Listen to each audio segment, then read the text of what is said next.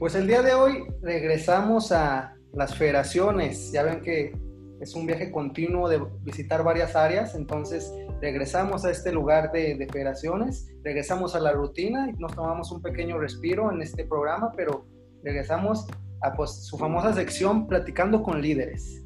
Es por ello que, como ven, estamos continuamente conociendo más a fondo cada área en, este, en este rubro que es la, la política estudiantil y hoy nos vamos a ir un poco más al sector privado.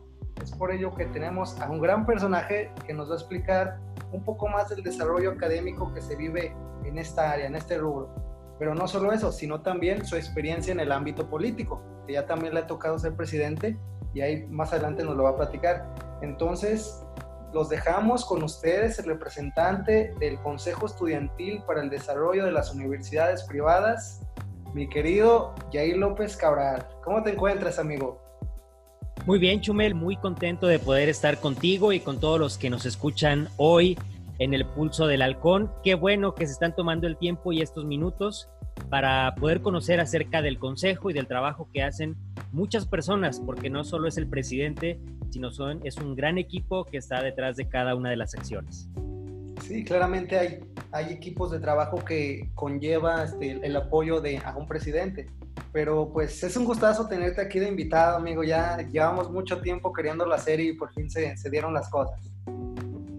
Sí, sí, sí, pero igual disfrutamos eh, cada uno de los capítulos del Pulso del Halcón. Qué bueno que ya tuviste por aquí presidentes de sociedades de alumnos, de federaciones, y qué bueno que se llegó el turno del consejo.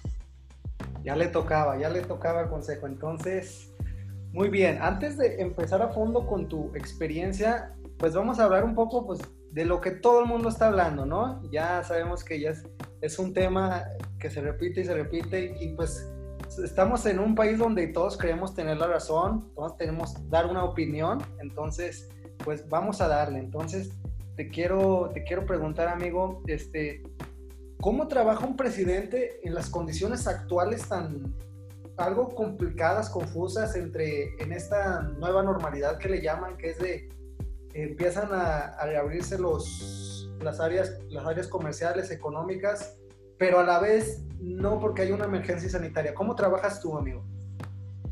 Bueno, quisiera empezar por comentar que la parte de los estudiantes, que es el sector educativo, es tal vez uno de los más afectados porque fuimos los primeros en dejar de ir a clases y vamos a ser los últimos en volver a, las clases presenciales.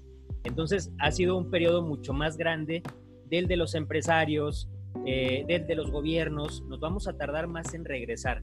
Entonces, llegó un punto en el que tú como presidente dices, bueno, pues hay que seguir trabajando independientemente de que no haya eh, clases presenciales. Ha sido una herramienta valiosa el Internet en todas sus modalidades, Zoom, eh, Google Meet, etcétera, WhatsApp, es lo que ha sido nuestra mano derecha en estos últimos meses y sí se puede trabajar. Hay que recordar que ningún presidente cuando gana recibe un manual de ser buen presidente, ¿no? Eso quisiéramos todos. Sin embargo, eh, tienes que ir solucionando problemas con el paso del tiempo y ahora en tiempos de pandemia mucho más, porque si ya sabías que en tal fecha era la renovación de ciertas sociedades de alumnos y luego venían los certámenes de reinas eh, y luego venían las bienvenidas pues ahora no es así. Ahora no puedes hacer ni elecciones ni eventos masivos y tienes que adaptarte y seguir solucionando eh, los problemas de los estudiantes, que ahora son muy distintos. Yo platicaba en una entrevista que tuvimos ayer en, en Canaco que nos abrieron los ojos porque nosotros creíamos que la tecnología ya estaba en Durango y ya estaba en México y que todos tenemos un celular y pudiera ser que sí, que la mayoría tengamos un teléfono celular. Pero nos damos cuenta que somos muy vulnerables cuando un vehículo choca un poste de electricidad y se va la electricidad en todo el pueblo o en todo el fraccionamiento, en toda la colonia y se tardan horas en solucionarlo. O nos damos cuenta que somos vulnerables cuando nuestro internet es 15 o 20 veces más lento que en Estados Unidos, que en Europa, que en Asia.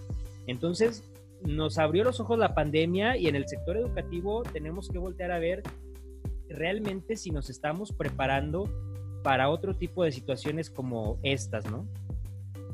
Exactamente, como tú lo dices, pues vamos a ser los últimos porque ya están abriendo cada, cada sector, cada área económica, hasta antros, discos, de todo se está abriendo. Y Lamentablemente.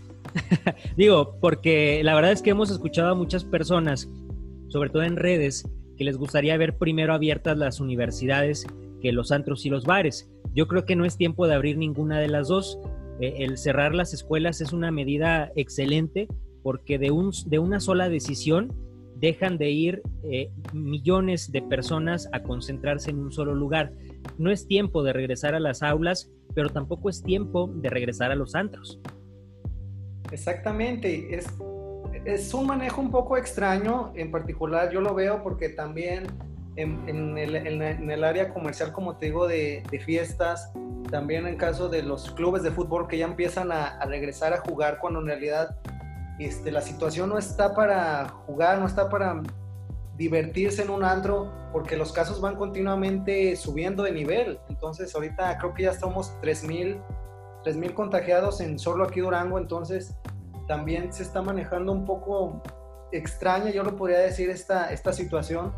Como tú dices, de que este, dejen al último la, la escuela, pero también yo lo veo algo un poco lógico. Es, eso me parece bien, que respeten ahorita el sistema académico porque la verdad es una herramienta importante. Y como tú lo dices, el Internet y estas nuevas tecnologías, nosotros creíamos que ya, ya era el momento de, de que ya somos acá súper tecnológicos cuando vemos que también, como tú comentas, hay muchas carencias. Entonces, nosotros como estudiantes de que la, la educación ya es totalmente virtual, entonces una, una, una red que ni maestros ni directivos y también nosotros estudiantes no hemos aprendido a manejar bien, entonces por eso haya habido problemas, no nos hemos adaptado tal cual, pero algo como tú dices, yo resalto mucho que pues estamos aprendiendo la, la, importancia del Internet y nos va a dejar muchas cosas buenas pasando la pandemia. ¿O tú, tú cómo piensas que veamos esta nueva, las nuevas tecnologías del Internet? Sí deberíamos. De hecho, somos uno de los pocos países que la primera solución que tuvieron para eh, el tema educativo de la pandemia fue hacerlo a través de televisión. Y bueno, pareciera una buena medida para las condiciones de, del país, pero qué, mejor que fuera a través de Internet 100%. Yo creo que nos va a dejar muchísimos aprendizajes. Esto no, va, no se va a terminar el próximo semestre ni el próximo año. Tenemos que empezar a aprender a cuidarnos porque yo sé que hay muchísimas ganas de salir. Yo las he tenido. Salgo con las personas que sé que también se cuidan y aún así sé que de por medio hay un pequeño riesgo, pero tenemos que empezar a adaptarnos, ¿no? Y empezar a trabajar y empezar a volver a, tocar puertas, porque luego hay una condición bien complicada, Chumel, para las eh, representaciones estudiantiles. Tal vez a las federaciones no nos afecta tanto porque tenemos periodos de tres años y de cuatro años, pero las sociedades de alumnos que fueron electas a finales del año pasado se van a encontrar con que el plan de trabajo, el plan anual cambió completamente y que de momento van a estar suspendidas las gestiones de infraestructura que luego son las que más legado dejan y las que todos los presidentes sueñan con, dejar, con hacer.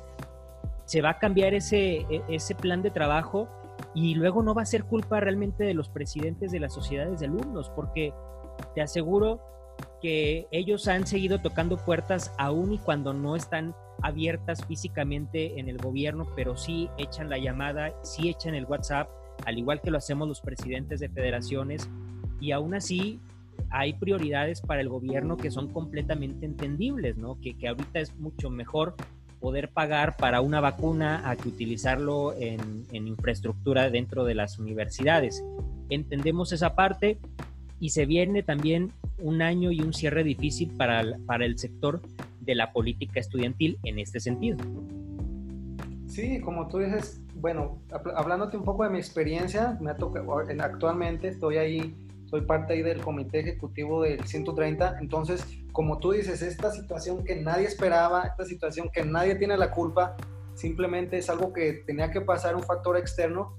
Y sí, la verdad se ha frenado muchas cosas, muchas, como tú dices, este, gestiones de infraestructura, también situaciones de eventos sociales, todo se ha tenido que parar por esta situación, entonces tenemos también que se viene un buen año para la política estudiantil, se vienen muchas renovaciones, entonces probablemente se tengan que posponer o adelantar un poco, como tú dices, este año ni el siguiente, será hasta que encontremos una vacuna, creamos esta solución, pero también quiero aprovechar esto para, no sé cómo tú lo veas tú, es el tema de que siempre se habla de, cuando acabe la cuarentena voy a hacer esto, cuando, acabe la cuarentena voy a pensar en este negocio. ¿Tú, ¿Tú qué piensas del cuando acabe esto?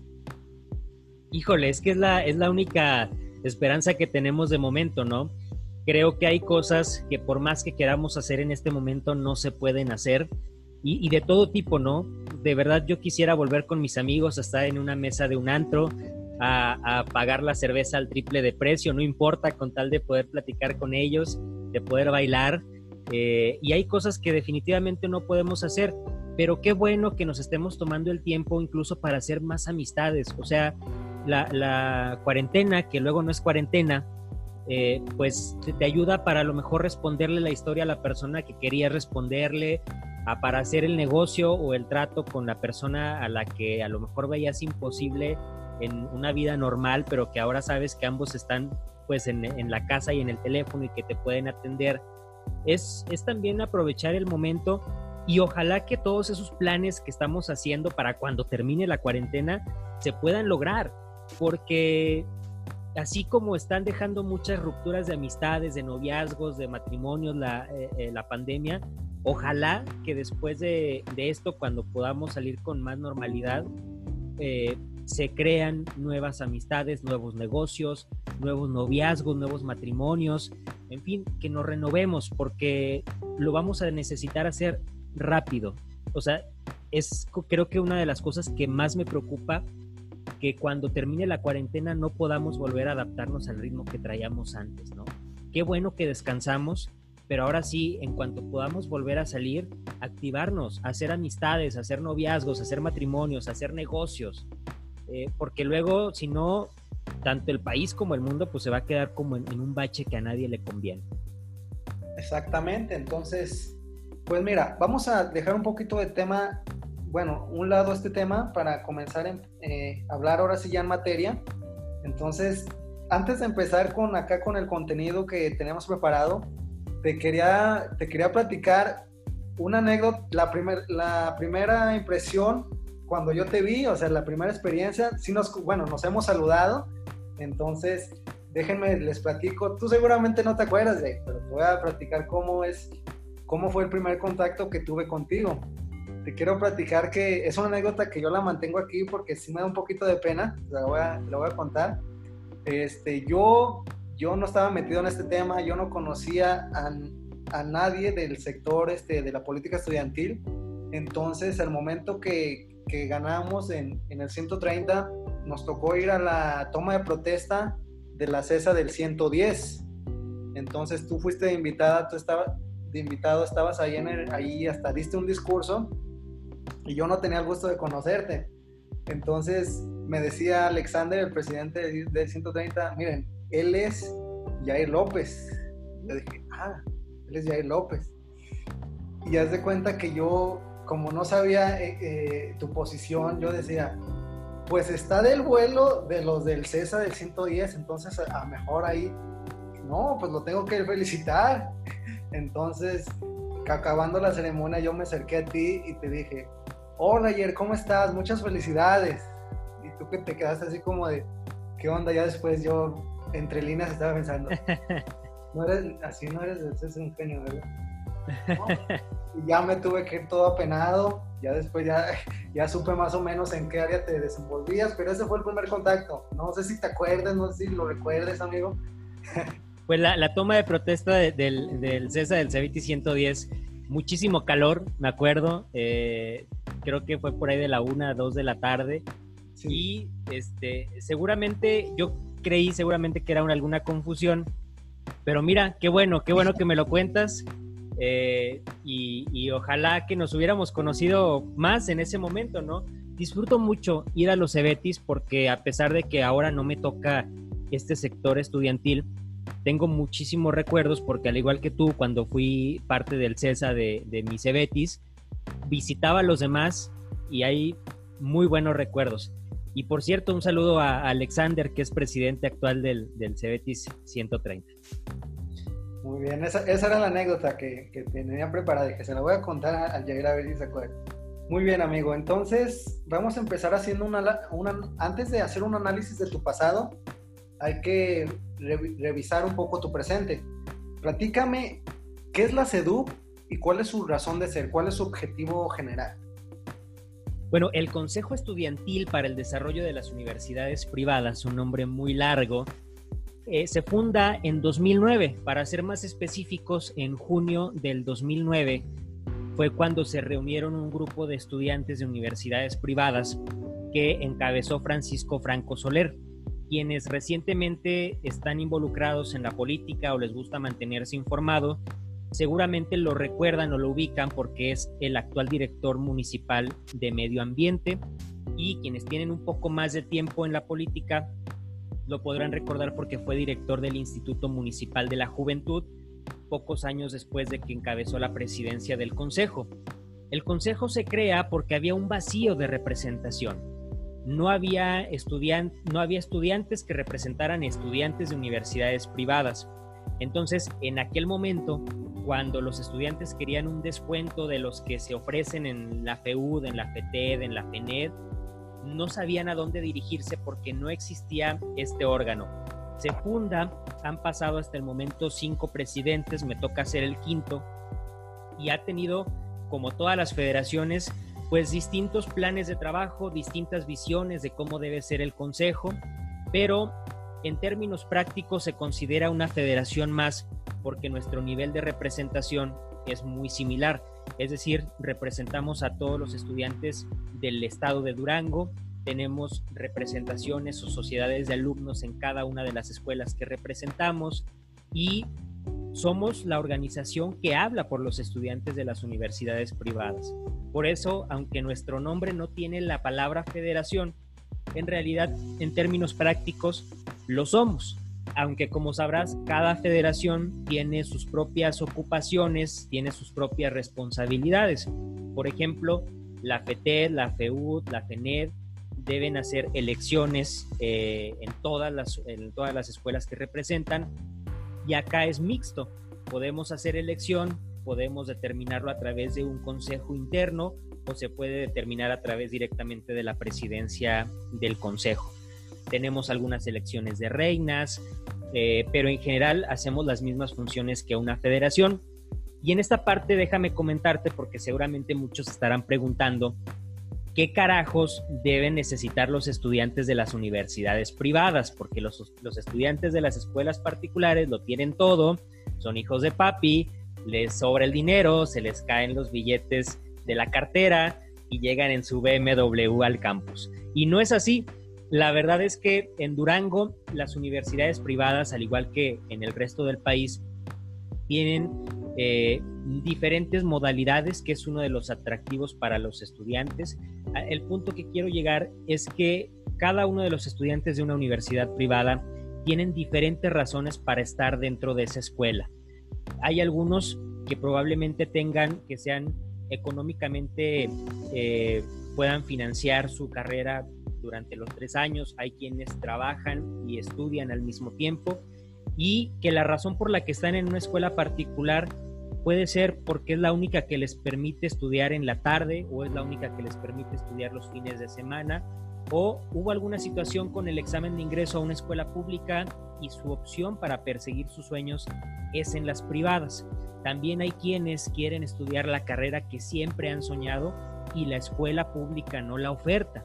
Por ejemplo, ciencias y técnicas de la comunicación, diseño gráfico publicitario, gastronomía. Son carreras que no se ofertan en escuelas públicas y por eso los estudiantes tienen que ir a las escuelas privadas. Esa es una parte. Y la otra es que hay quienes realmente pueden pagar una educación mucho mejor, que pueden pagar la experiencia universitaria. Por experiencia universitaria me refiero a poder caminar en los pasillos, a poder tener una relación con tus compañeros que a lo mejor son empresarios, a poder tener una relación con tus docentes que a lo mejor fueron preparados en otro estado o en otro país, etcétera. Pagar por la experiencia universitaria. Y el consejo tiene que agrupar a todas estas personas. No podemos decir que somos un consejo para los estudiantes ricos, ni tampoco somos un consejo para los estudiantes pobres o de escasos recursos.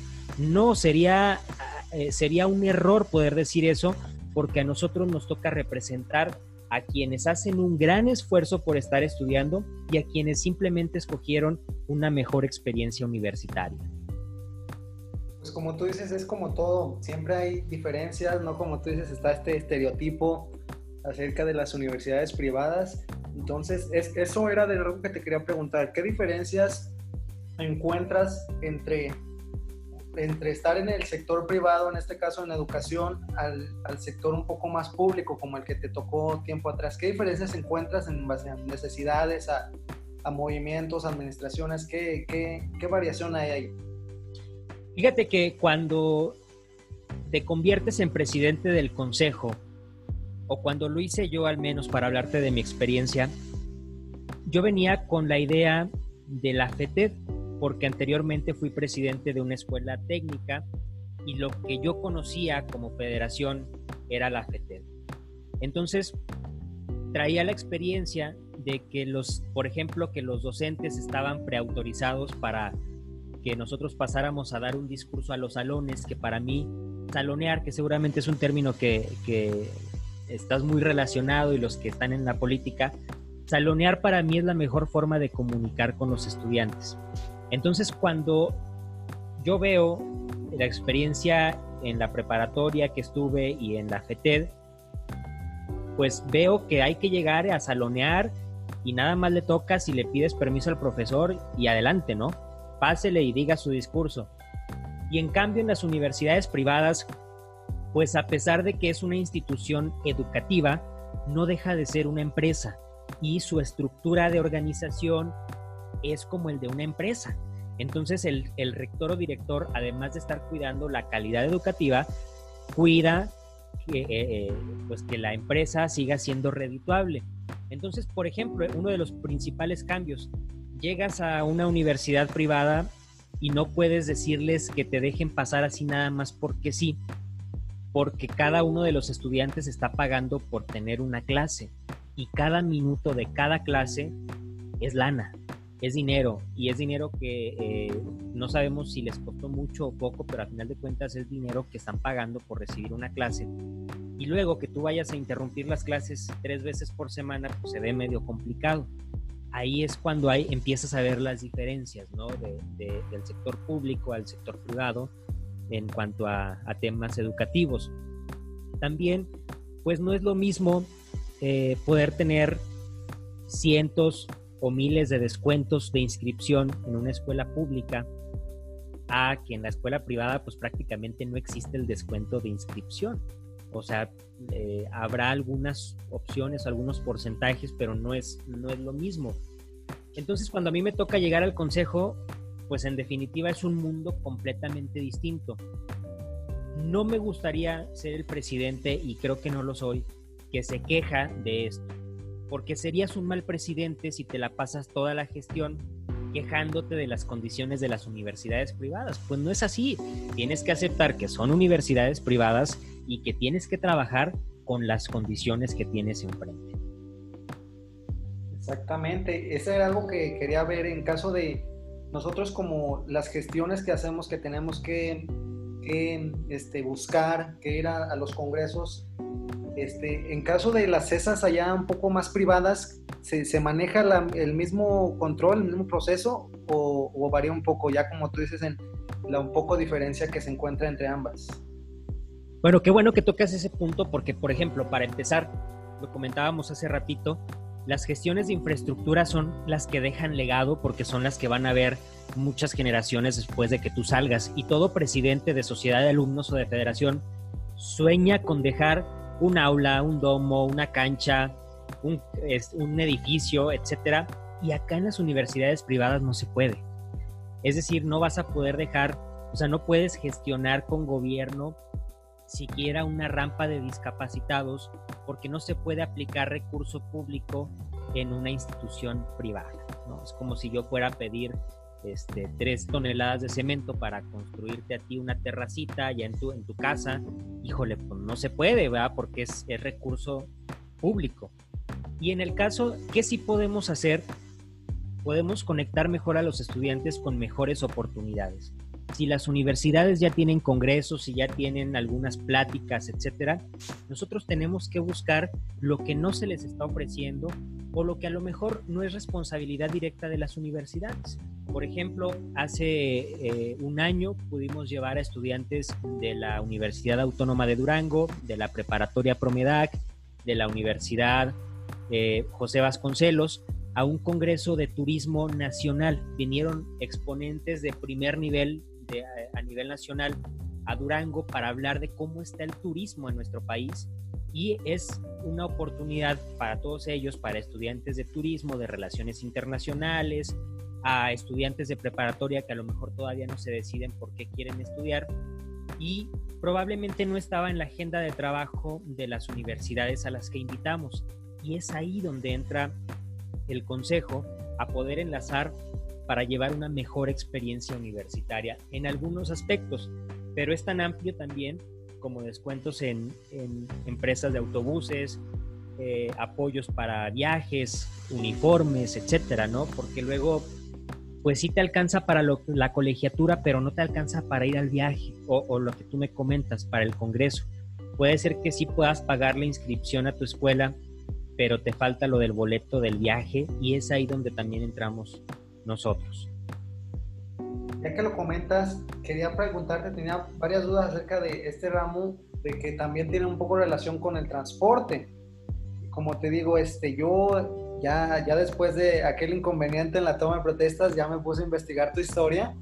Entonces supe que allá por las temporadas navideñas de, del año que acaba de pasar, el 2019, que cómo extrañamos el 2019, ¿verdad Dios? Entonces, vimos una situación en particular, una situación que se vio en varios medios de comunicación aquí locales en Durango, que fue la situación de que tú hasta hiciste una campaña, tengo entendido, acerca de un problema que había entre que no se respetaba la tarifa, el descuento de transporte para los estudiantes, entonces de que ya ves que es, es un descuento del 50%, no se respetaba en aquella temporada entonces tú hiciste un llamado. Platícame un poco qué, qué pasó, qué resultados obtuvieron después de ese movimiento. Fíjate que desde el inicio de, de nuestra presidencia en el Consejo, nos hemos preocupado mucho por el transporte público, porque a final de cuentas es el medio por el que más nos transportamos. No hay que dejarse llevar porque todos en las universidades privadas se transportan en, en, un vehículo particular, ¿no? Y de hecho, quiero aprovechar para decirte que nuestra visión es que el transporte público no define tu estatus socioeconómico. En realidad, quienes, ojalá que así fuera, quienes mejor educación tienen, quienes más comprenden de los problemas de la actualidad, deberíamos estar utilizando el transporte público la mayor parte del tiempo. En las, en ciudades, en las ciudades de primer mundo, los políticos y los empresarios se transportan en metro, en metrobús, en, transporte colectivo, en bicicleta. Y aquí en Durango eh, todavía lo vemos como que utilizar el carro es para ricos y el transporte público lo contrario. Y no es así. Por eso nos hemos preocupado en esa parte. ¿Qué pasó en la temporada navideña? La Subsecretaría de Movilidad y Transportes lanza un comunicado para decir no importaba que estuviéramos en vacaciones, se tenía que respetar el 50%. Entonces nos dimos a la tarea en el equipo de poder monitorear las unidades de transporte, subirnos en el centro, en las colonias, en los fraccionamientos, en las zonas comerciales y nos dimos cuenta que no lo estaban respetando. Y fue cuando hicimos el llamado a la subsecretaría, porque pareciera que la perspectiva de los sindicatos es que los estudiantes tenemos poco recurso de lunes a viernes, pero sábado y domingo somos ricos, o que sábado y domingo no somos estudiantes, o que en vacaciones no tenemos eh, responsabilidades de la escuela. Y esto afectaba especialmente a las escuelas privadas, por eso tal vez nosotros fuimos los que más seguimiento le dimos. En las escuelas privadas hay un sistema cuatrimestral, es decir, tienes tres eh, bloques de materias al año, cuatrimestre cada cuatro meses. Entonces, mientras los demás, mientras las escuelas públicas están de vacaciones, nosotros sí tenemos clases. La primera, la segunda, incluso hasta la tercera semana de diciembre tenemos clases y no se nos estaba respetando el 50% de descuento. Entonces hicimos una campaña que se llama Estudiantes 365, que es mandar el mensaje de que todos los días del año somos estudiantes, desde nuestro primer día hasta el último, se nos debe respetar la tarifa, porque además está en la ley, Chumel. Si tú te vas a consultar la ley de transportes del estado de Durango, no te especifica ni qué días ni qué horarios, porque luego también nos encontrábamos con eso, que como ya eran las 8 o las 9 de la noche, no nos lo hacían válido. Ah, porque ya era muy tarde y porque seguramente andábamos de fiesta o porque seguramente andábamos con amigos. Eso no importa. El apoyo al estudiante es porque no tienes la posibilidad de trabajar y porque muchas veces como estudiante dejas de lado el apoyo económico de los papás porque quieres ser independiente o a lo mejor los papás te dicen, bueno, pues usted empieza a buscarle, ¿no? Y como estudiante no te van a pagar los miles de pesos a la semana. ¿Qué resultados trajo? No nos gustaría que fueran los, los que son, pero nos sentimos orgullosos de que al menos haya logrado algo, que fue la suspensión de tres operadores de las unidades, tres operadores que aparecieron en los reportes que nos pasaron y todavía lo seguimos recibiendo. Los estudiantes nos envían el número de la unidad, la ruta, la hora y eh, nosotros lo enviamos a un reporte oficial que luego es como que la parte que más les da flojera a los compañeros. Nosotros lo convertimos en un reporte oficial y se lograron suspender a tres, a tres eh, operadores de autobuses qué mejor que no se suspendieran y que sí nos aplicaran el 50%. Pero si es la forma en la que tenemos que luchar esta, con esta batalla, pues adelante. Esa batalla continúa, amigo. En este momento, también en esta situación de que llaman periodo vacacional, como tú dices, hay diversos sectores, varias áreas de educación que todavía están yendo, que a recuperar una clase, una materia, que tienen que ir a, no sé, los recursamientos. Bueno, en esta situación es, es, complicado por la situación de la pandemia, pero no se, se sigue, no se sigue, se, ¿cómo, perdón, no se respeta este, este descuento, entonces es algo complicado para la situación económica, como tú dices. Estos llamados coloquialmente estudiambres que tenemos para los gastos diarios, que es lo básico, la comida y el transporte. La verdad sí está un poco canijo que las situaciones en las que personas que tienen bajos recursos se tengan que adaptar un poco a las condiciones estas actuales que por la temporada de vacaciones, ¿no? ¿Tú, ¿Tú qué opinas? Sí, claro. ¿Sabes qué me daba coraje? Que yo llegué a platicar con, con varios estudiantes y me decían, yo planeo mis gastos a la semana, sobre todo los estudiantes foráneos que cada fin de semana regresan a su municipio y sus papás les dan, no sé, los los 400 pesos, los 500 pesos para toda la semana. Y luego ya en jueves o viernes, cuando salían de clases, pues se, limitaban o traían contado así con calculadora lo que iban a gastar. Y traían sus 5 pesos en la bolsa y luego los, los operadores de los autobuses les decían, es que ya no es horario de, de estudiante o es sábado o es domingo, y esos cinco pesos pues no les alcanzaban porque cuando no te respetan la tarifa tienes que pagar el doble, que son 10 pesos, y nuestros compañeros se tenían que ir caminando, a veces cruzar media ciudad porque si ya no había ride o si había lluvia pues era bien difícil. Y el que no te alcanzaran las cuentas, de verdad que te da coraje. No sé si a ti te ha tocado, pero cuando por dos o tres pesos o cinco pesos no completas el lonche, no completas o el camión, te da un coraje y una impotencia porque tú hiciste tus cuentas a la perfección y de pronto llegas a la parada del autobús y no te la respetan. Pero te voy a contar una anécdota, porque hay dos partes en esto. Nosotros íbamos muy felices rumbo a la cima, a toda velocidad, arriba y hacia adelante con esta campaña que se llama Estudiantes 365.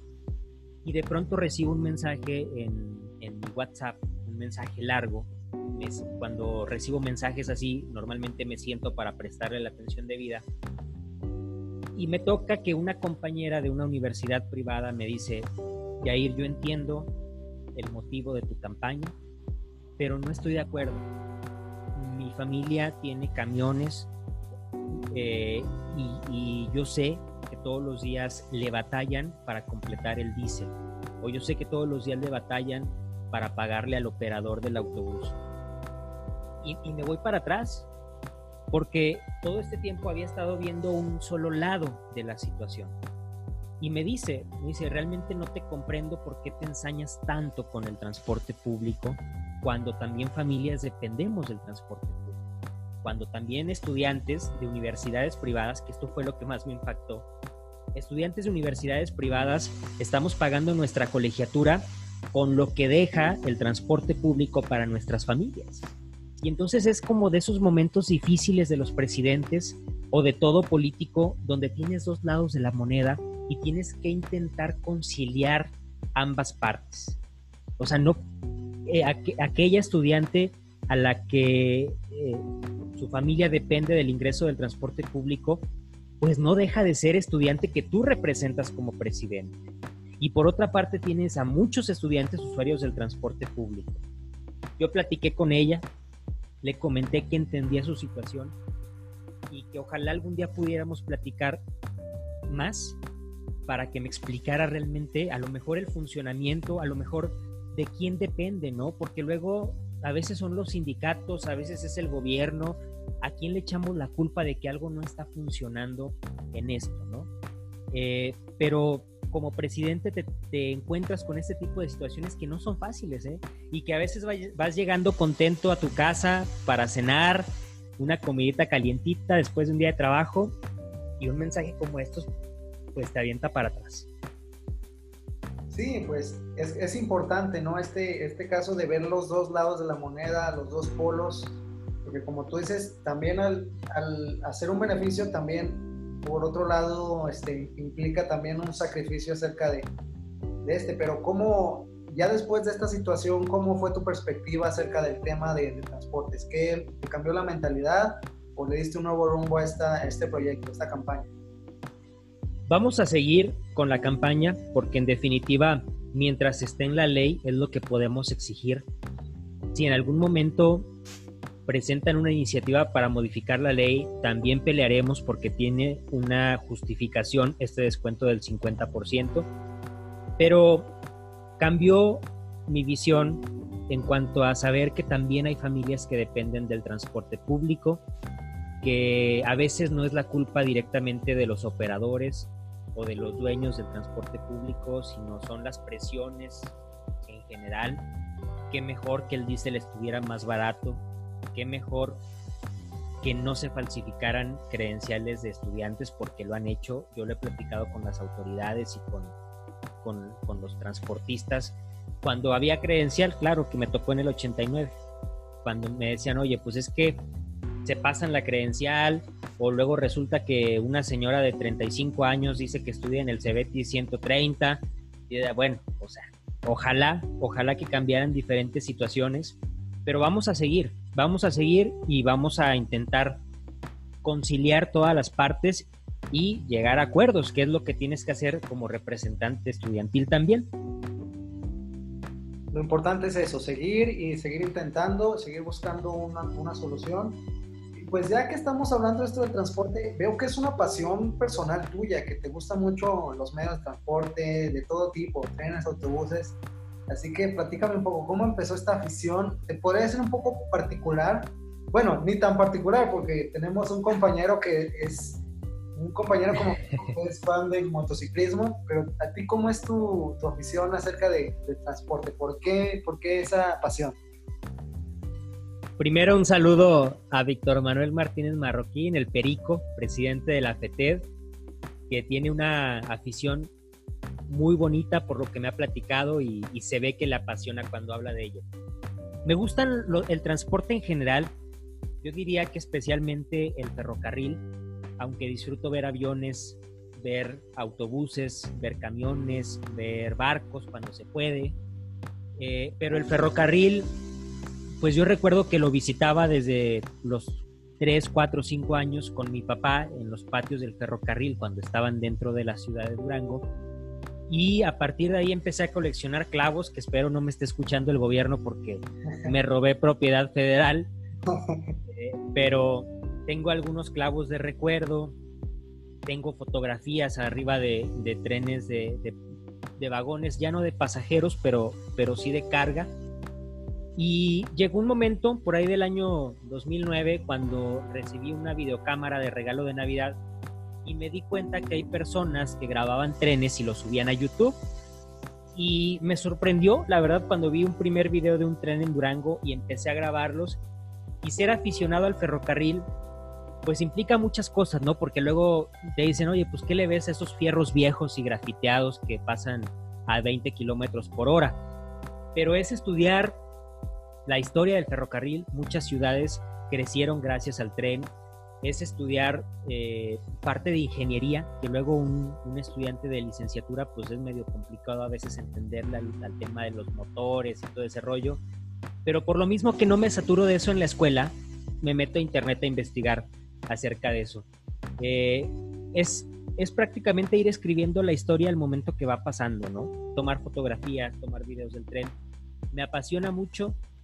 Eh, creo que hay más personas de las que de las que parece que les gusta el tren, pero ciertamente no somos tantas.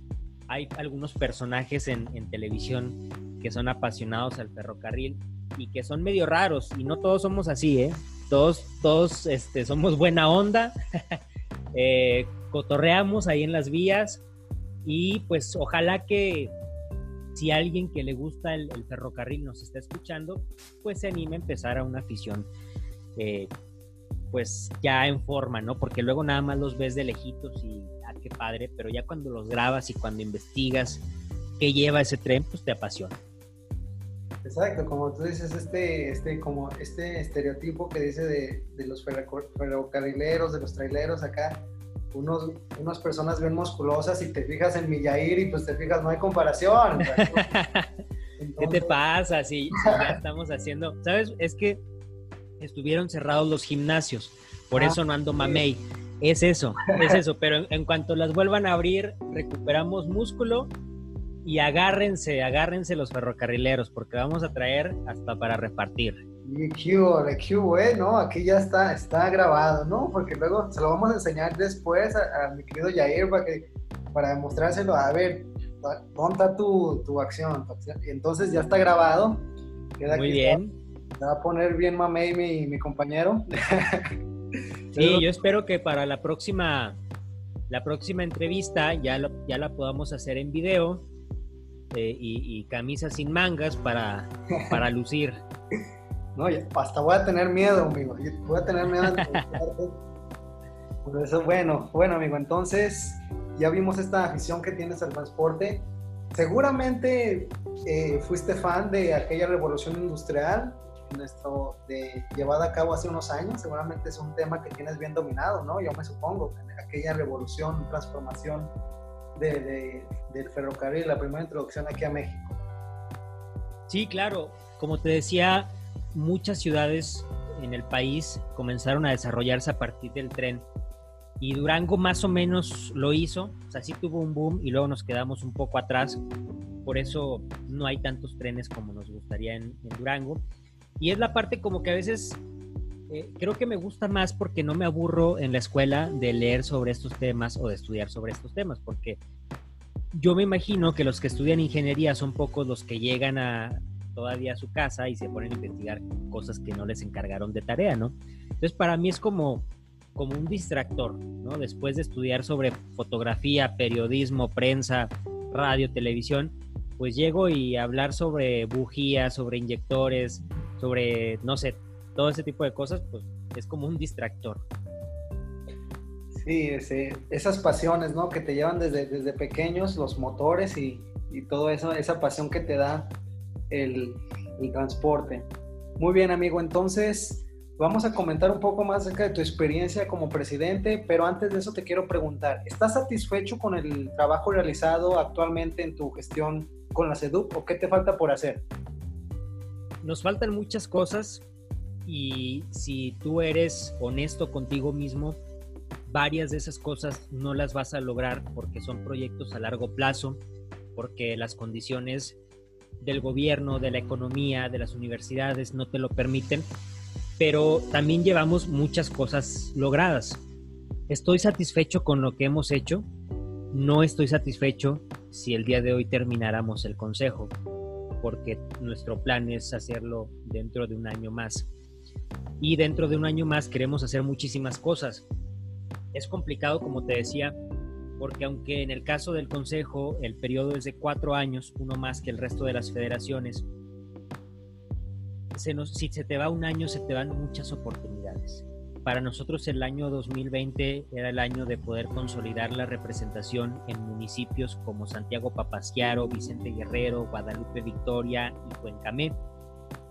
Y de pronto estás perdiendo de un solo golpe ocho meses o nueve meses y no los vas a poder recuperar.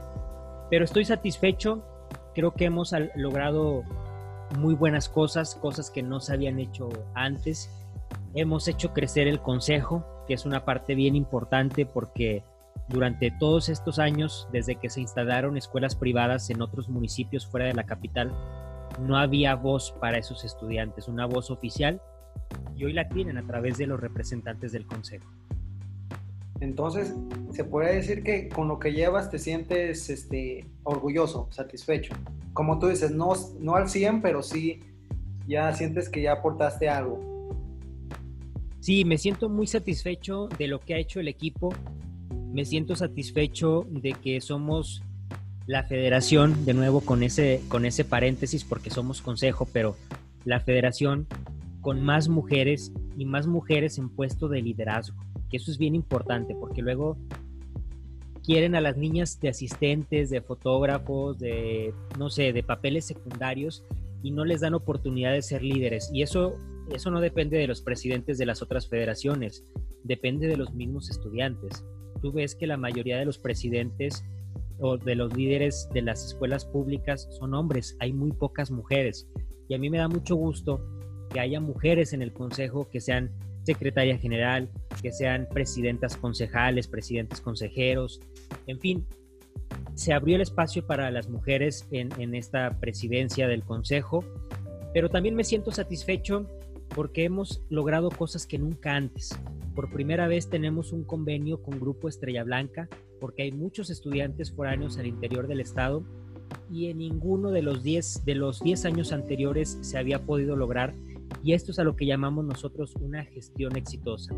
Logramos recuperar convenios con empresas privadas que habían perdido la confianza con el CEDUP y logramos adherir a nuevas universidades privadas gracias a que ven el trabajo del Consejo. Además, hasta el momento somos la primera federación que ha rendido informes anuales. Esto es transparencia, Chumel. Cuando los estudiantes se preguntan qué están haciendo con nuestra voz, con nuestro voto y con el recurso que les, otorga el gobierno, el Consejo ha cumplido año con año en informar lo que estamos haciendo. Entonces me siento satisfecho porque hemos hecho cosas por primera vez, hemos mantenido las buenas cosas que se venían haciendo en el pasado, porque luego es como mala costumbre de los políticos, ¿no? Decir que todo lo que se hacía antes era malísimo, era del diablo, y a partir de lo que haces tú es cosa de Dios. No, hay cosas que se hacían buenas antes y estoy satisfecho. Como tú dices, no al 100%, pero tampoco vamos al 100% de la gestión. Entonces creo que vamos parejos, vamos cumpliendo metas. Y así seguirá, así seguirá, seguir trabajando por lo que queremos, el objetivo que tenemos en mente. Pero bueno, amigo, este, ya un poco vamos a adentrarnos un poco en tu pasado, en tu experiencia como presidente. Suena eso bien gacho, ¿ah? Bueno, normalmente la gente se asusta de vamos a entrarle a tu pasado. Luego le pones musiquita de tan, tan, tan. Sí, ahorita el está pensando, ay, a ver qué hice, a ver qué me va a decir, qué me va a decir. Pues tranquilo, amigo, tranquilo. La, pasada, el pasado, bueno. Gracias a Dios, creo que no tengo de qué asustarme. No pasa que, que me saques por ahí una que otra foto en el pueblito, porque la verdad, cuando eres presidente del Cebetis 89, te encanta ir al pueblito. Pero bueno, vamos a entrarle, vamos a entrarle. tú aquí solo te, estás quemando, yo no estoy diciendo. no, es que no me vas a, no me va a dejar mentir los que han estado en el 89. El pueblito es como una materia más.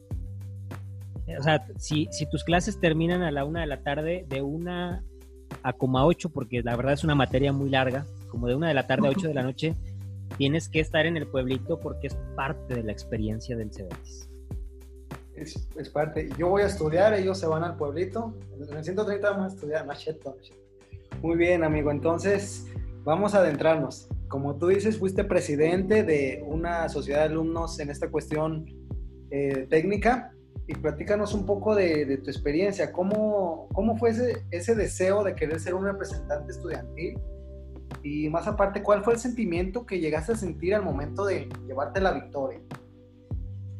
Es una historia muy larga, pero te voy a contar la versión resumida.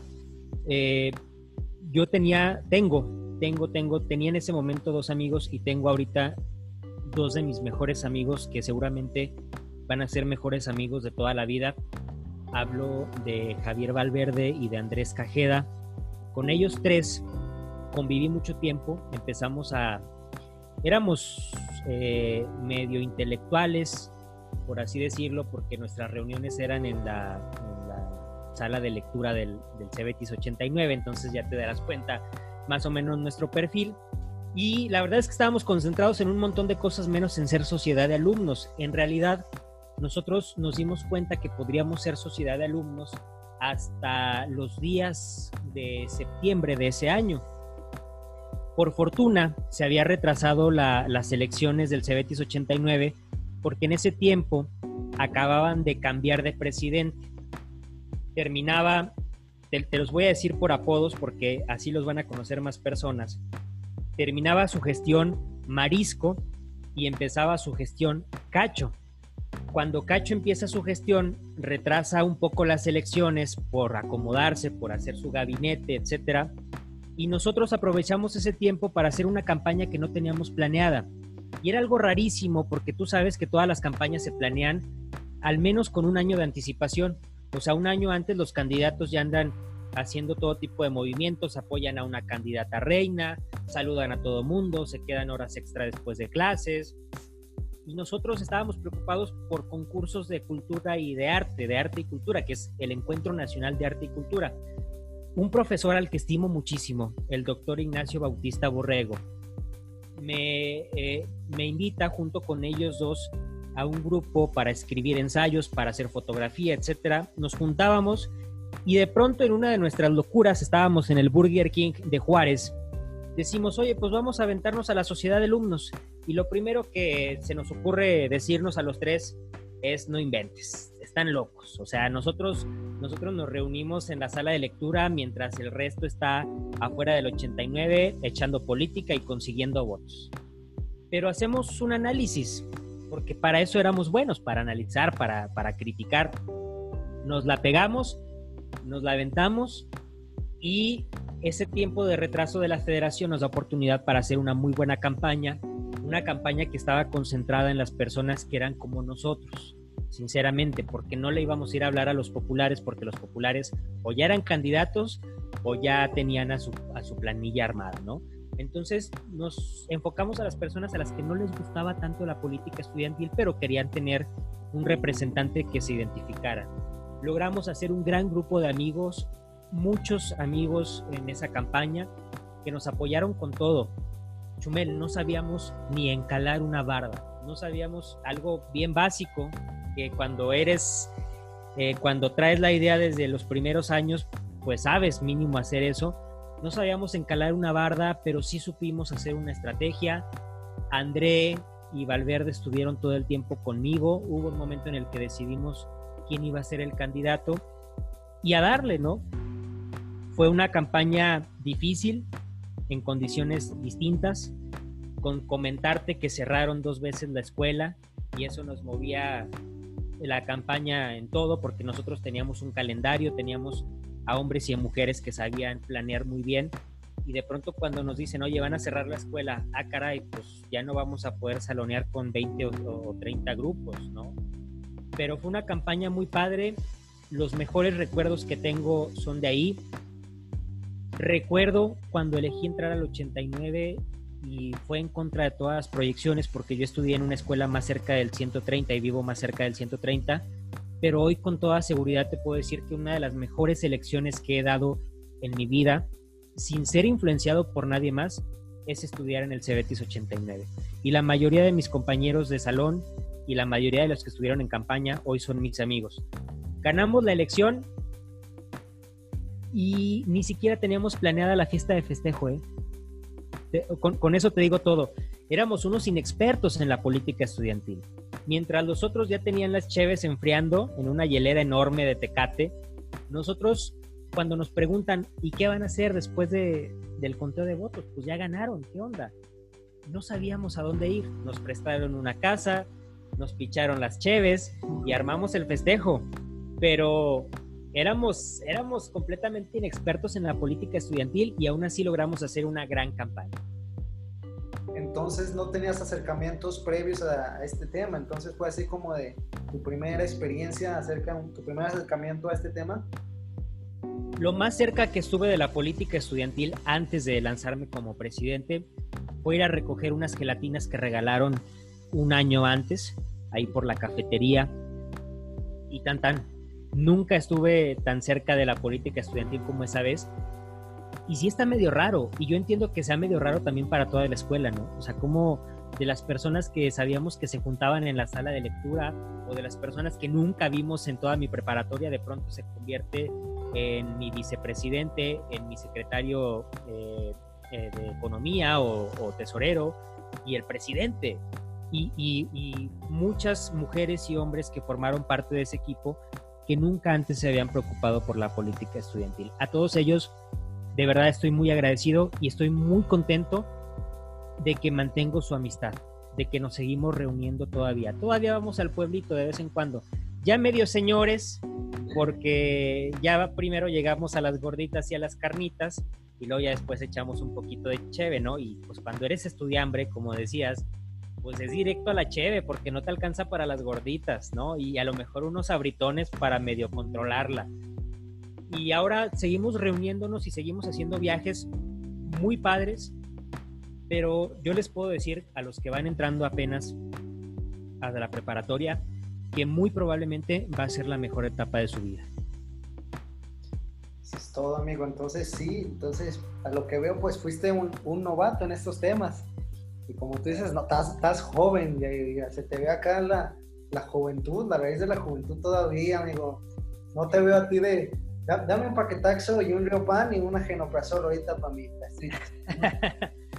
pues qué bueno, qué bueno que no me veas así, Chume, pero pues ya cambia un montón de cosas, te escuchas medio señor, pero la neta es que en cuanto entras a universidad, tus prioridades son otras, mm, ya no te puedes pasar toda la tarde con tus amigos, menos cuando tienes una responsabilidad como, como esta, pero lo disfrutamos, lo disfrutamos. Y yo he conocido a muchas personas que sus mejores amigos son de la preparatoria, yo sé que la mayor parte de tu audiencia es de preparatoria, así que aprovechen hasta el último día y sobre todo